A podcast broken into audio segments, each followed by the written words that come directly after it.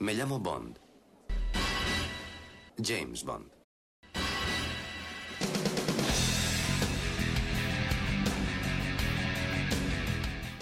Hola, soy Alberto López y mi nick en los foros es Klaalk. Aunque vimos a las chicas Bond y a las villanas en los podcasts temáticos 8 y 20, no analizamos cuál ha sido la evolución de estos personajes a lo largo de los 50 años de la franquicia, así que ese va a ser el cometido de este programa número 28.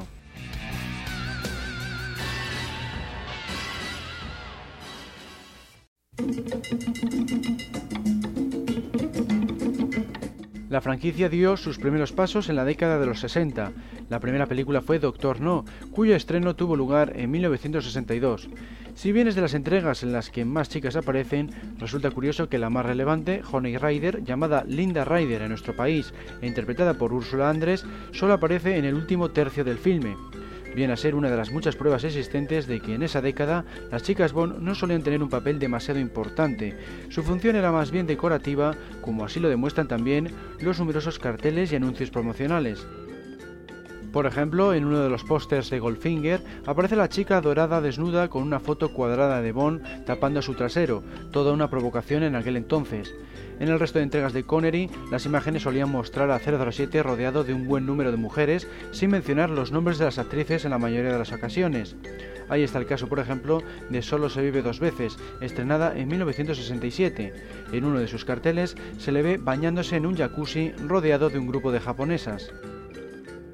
Durante el rodaje de Operación Trueno, la escena que probablemente más llamó la atención de los medios no fue la batalla submarina ni ninguna de las secuencias de acción, sino aquella en la que Fiona se acostaba con Bond. La actriz que encarnó a esta villana, Luciana Palrucci, comentó que debía haber 50 fotógrafos en el plató mientras se filmaba la escena. Dado que se oían los clics de las cámaras, se decidió que interpretaran la escena tres veces para la prensa antes de rodarla de verdad con la sala vacía de periodistas. Esta es una de las mejores pruebas de que la saga Bond le debe mucho al poder de atracción de las chicas, al constituir todo un reclamo promocional. Ya en el comienzo de cada una de las películas de Connery aparecía al menos una chica. En Doctor No charla con Sylvia Trench en un casino. En Desde Rusia con Amor vuelve a aparecer acompañándole en un picnic, siendo la única actriz, por cierto, que ha repetido el mismo papel de chica Bond. En Goldfinger liga con una bailarina. En Operación Trueno le acompaña una agente francesa de rasgos orientales llamada Madame Laporte. En Solo se vive dos veces, una oriental está a su lado en la cama y en Diamantes para la Eternidad estrangula a una compinche de Blofeld con su propio bikini. Como vemos, estas chicas no tienen una participación demasiado relevante en la trama y en muchos casos ni siquiera tienen diálogos. Eso sí, cumplen todos los cánones de la belleza y suelen aparecer con poca ropa, Queda claro desde estos primeros minutos de cada filme que son simples reclamos para el público masculino. Como declaró en una ocasión la actriz Honor Blackman, quien dio vídeo a Pussy Galore en Goldfinger, las películas Bond se vendían por medio del sexo. Las que son protagonistas aparecen en más escenas, pero sin llegar nunca a resultar excesivamente trascendentes.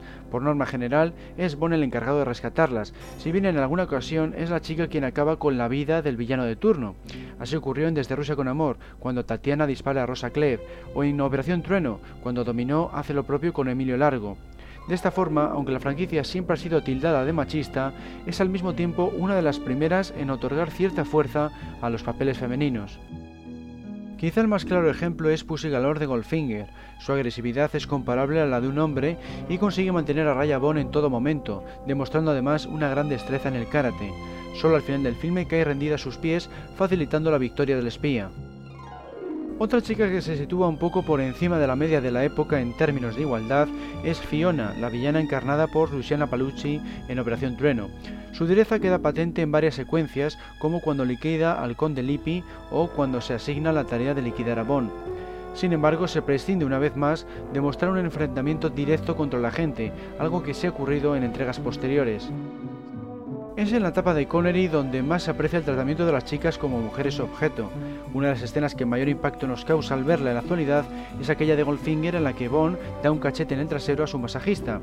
Un comportamiento así en la década de los 60 era de lo más normal, pero en nuestros días causaría una gran polémica.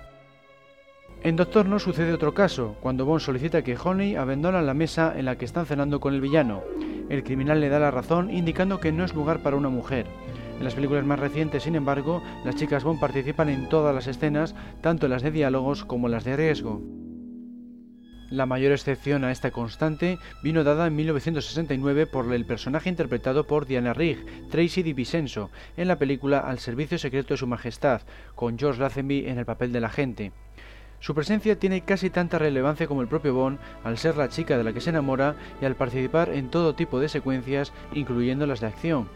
Si bien es cierto que acaba convirtiéndose en la clásica damisela en apuros, consigue liberarse por sus propios medios cuando se lleva a cabo el ataque al Piz Gloria. Es más, consigue vencer a la mano derecha de Blofeld, el gran esbirro físico del filme, Gunther, en un combate cuerpo a cuerpo, algo inédito hasta la fecha. Tracy fue por tanto el primer paso en la evolución de las chicas Bond, un pequeño adelanto a lo que vendría en la década de los 70, o más bien a finales de ese periodo, porque como vamos a ver ahora, las tres primeras entregas se inclinaron hacia la comedia. Las chicas pasaron de ser mujeres florero a féminas humorísticas.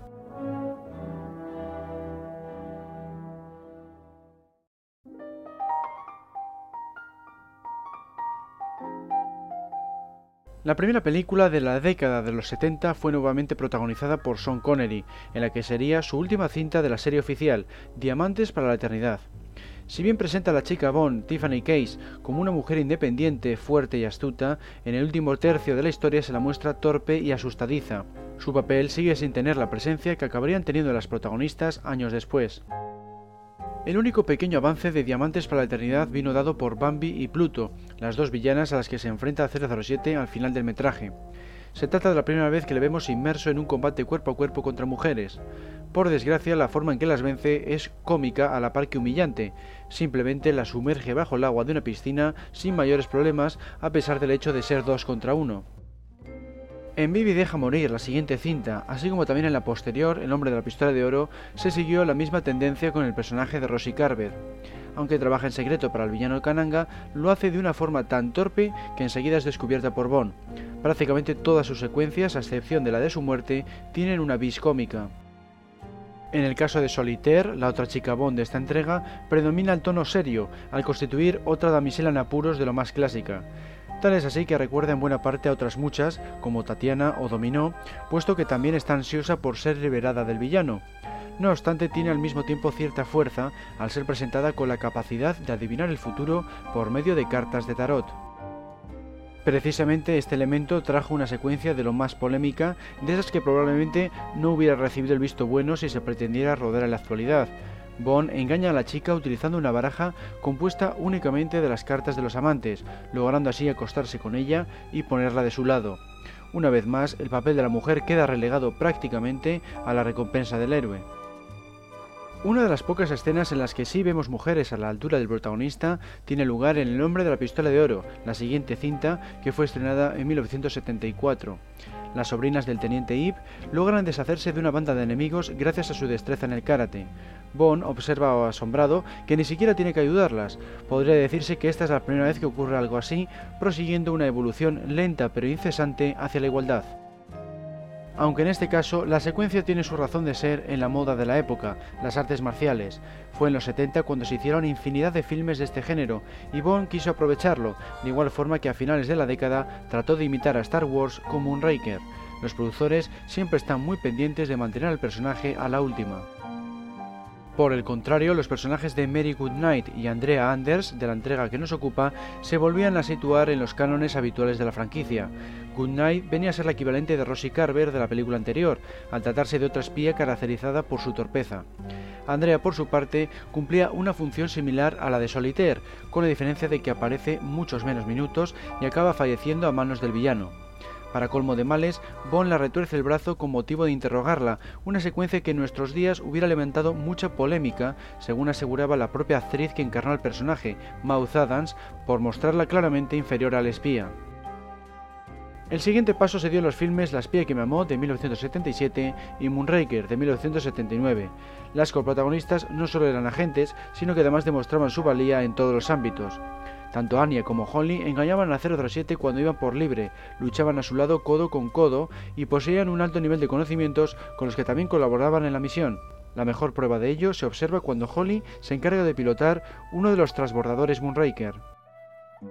La actriz encargada de dar vida a este personaje, Lois Childs, tenía sus dudas a la hora de aceptar el papel porque las chicas Bond aún tenían fama de ser retratadas como meros adornos y en aquella época las mujeres luchaban más que nunca por la igualdad y no se veía con buenos ojos mostrarse de forma sensual o provocativa. Al final aceptó, según cuenta, porque su papel combinaba ambas cosas, era bella y sugerente, a la par que buena luchadora y capaz de hacer todo lo que hacía su compañero masculino. Se puede decir, por tanto, que La espía que y Moonraker supusieron todo un punto de inflexión en la franquicia en el ámbito de la evolución femenina. A partir de entonces, las chicas Bond pasaron a integrarse mejor en las tramas y a ser algo más que adornos o meras comediantes.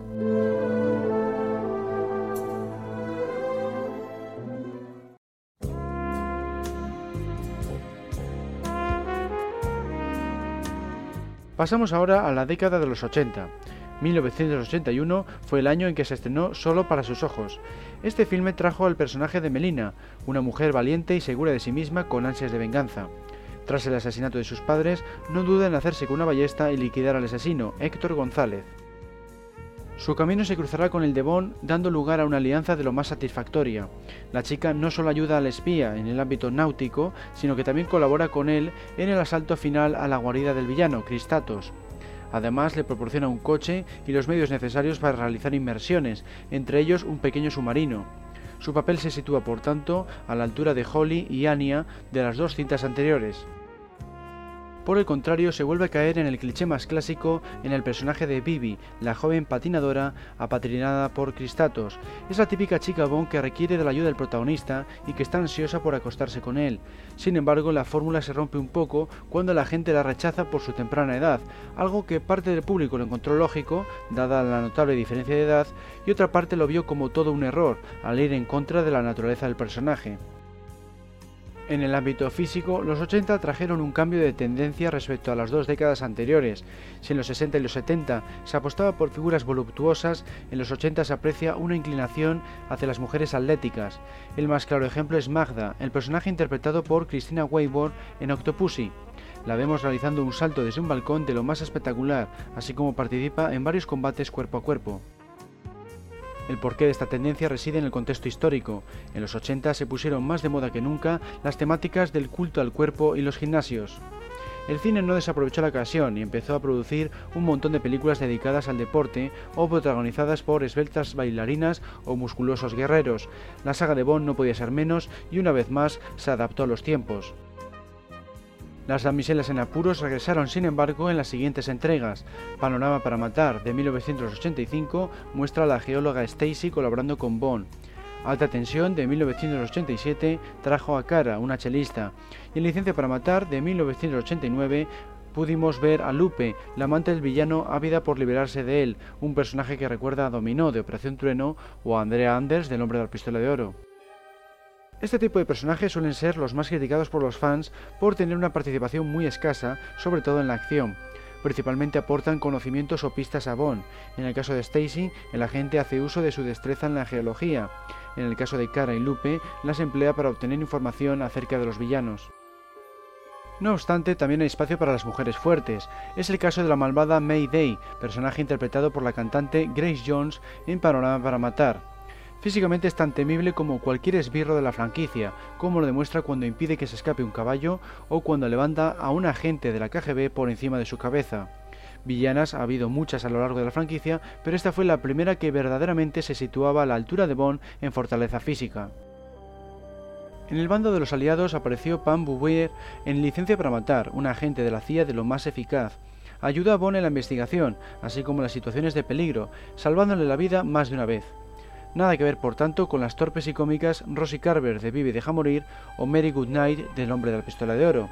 Queda claro que la senda del humor, iniciada por Connery con Diamantes para la Eternidad, llegó a su fin definitivamente con la etapa de Timothy Dalton, incluso en el apartado de las chicas Bond. La actriz que encarnó a Pan, Carey Lowell, afirmó que la igualdad prácticamente se había alcanzado en las cintas de Dalton porque, entre otras cosas, las chicas Bond no se desnudaban como lo hacían en las entregas anteriores. Ciertamente es un detalle a tener en cuenta, puesto que demuestra que ya no se las valoraba solo por su físico.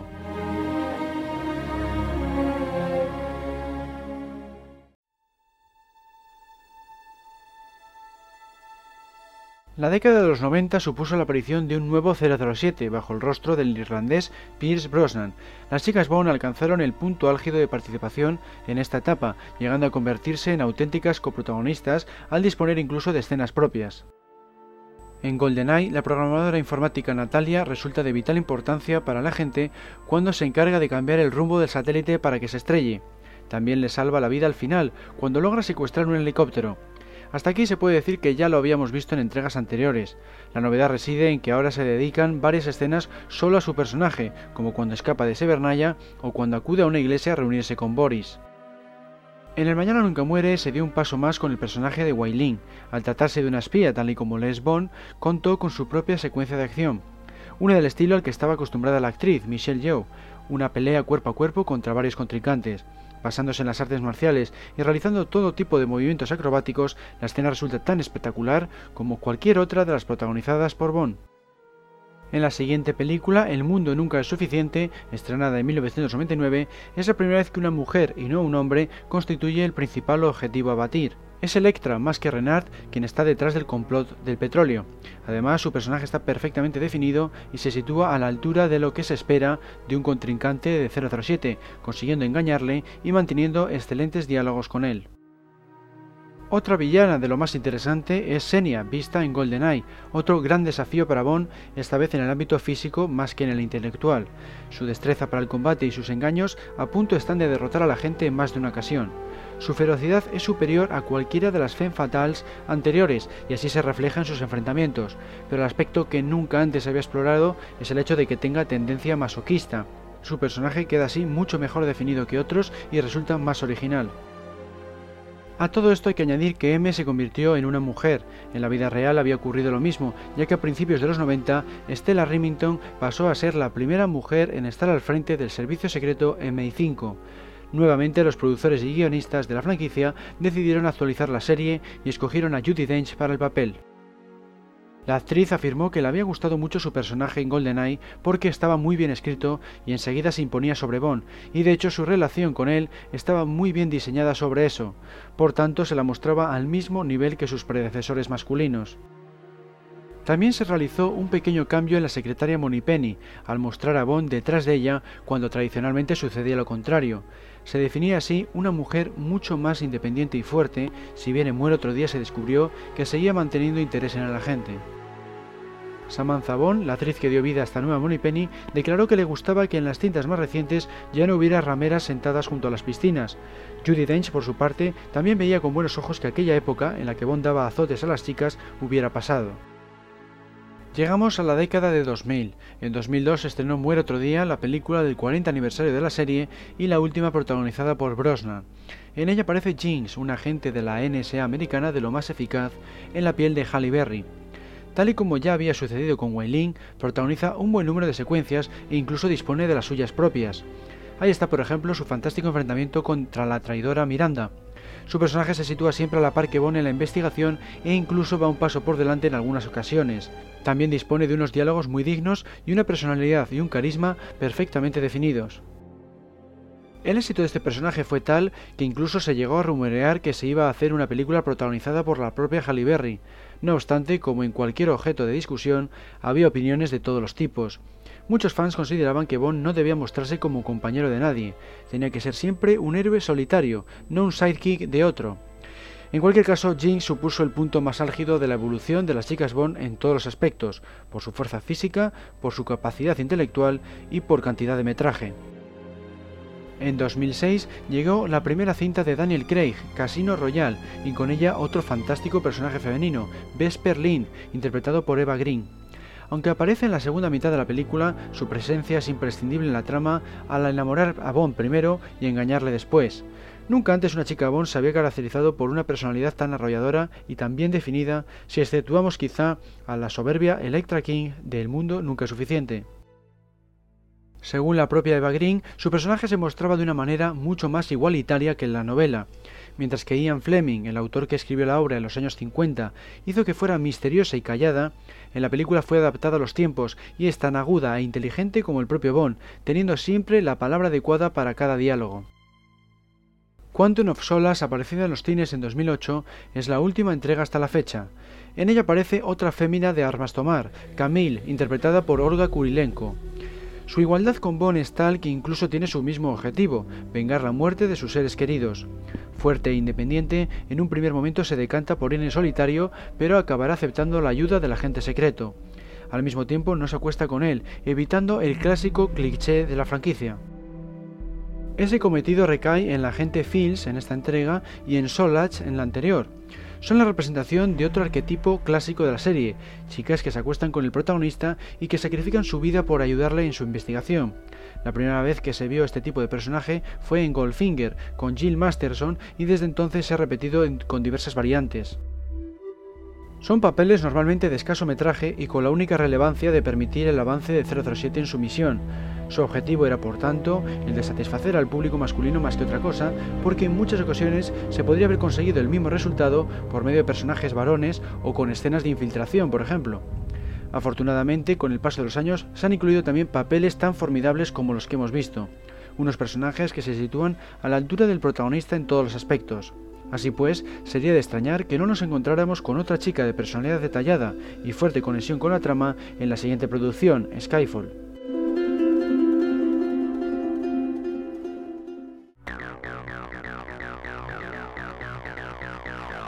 El podcast temático número 28 de Archivo 007 llega a su fin.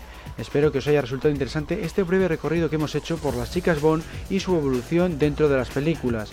Si os ha gustado, espero que os animéis a escuchar los anteriores programas, ubicados en el menú superior Media Audio Podcast temático de archivo007.com. También os recomiendo que visitéis su foro, cuya dirección es www.archivo007.com barra foros. Un saludo a todos y hasta la próxima.